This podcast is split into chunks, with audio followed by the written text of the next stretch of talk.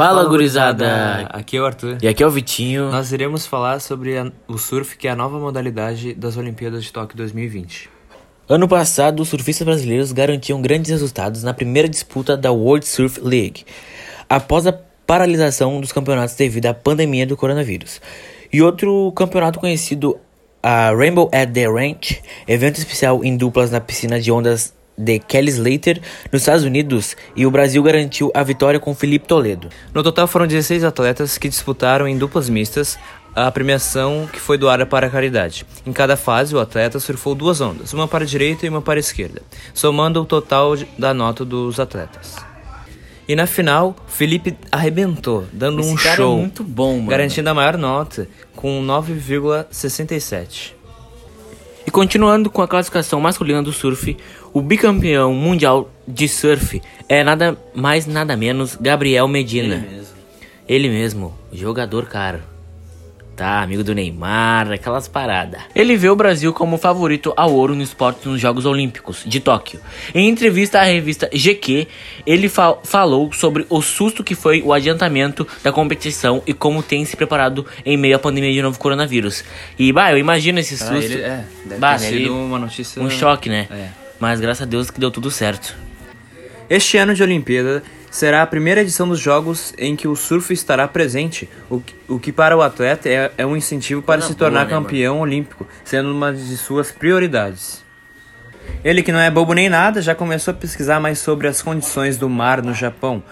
E ele que já conheceu o Japão num evento pré-olímpico no ano passado, que aconteceu no país. Ele diz que foi bom para conhecer mais de perto as ondas e ter uma expectativa do que está por vir. Isso é muito bom, né? A pessoa ter ah, um Conhecimento um conhecimento maior. mais de perto, já ver como que que é, é bem onda. diferente as ondas Então é lá, muito né? interessante isso. É, realmente, as ondas de lá são menores e com menos forças. ah, diferentes do que já são surfadas no tour da, da WSL, que já são maiores e mais pesadas.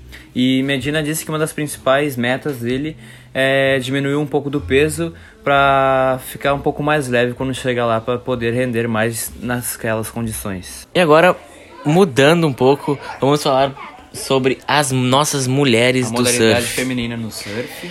Então, a Tatiana Weston Webb foi a primeira brasileira a conquistar a primeira vaga do surf brasileiro para os Jogos Olímpicos de Tóquio de 2020, ao se classificar para as quartas de final da etapa de, de Peniche, Portugal, do circuito, do circuito mundial.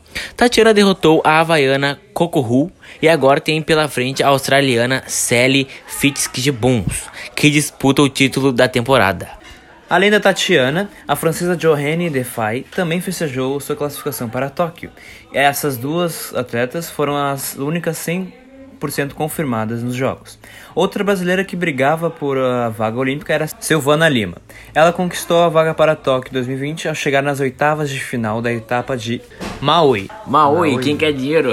Silvio Santos. Tá. No, foi no Havaí, no circuito mundial de surf. Com isso, ela se junta a Tatiana como representantes brasileiras na modalidade. E para ficar com a oitava e a última vaga nos jogos, Silvana superou a neozelandesa Paige Hareb no ranking. E além das duas brasileiras, as vagas olímpicas em Tóquio pelo circuito mundial foram para Sally Fitzgibbons, Stephanie Gilmore, ah, não, Giovanni de, esses nomes, Caroline Marques, Carissa More e Brisa... Ai, que brisa. Brisa Hansi. Valeu, gurizada. Esse foi mais um podcast e a gente espera vocês. No próximo, que não vai ter. Beijão. Falou. Obrigado.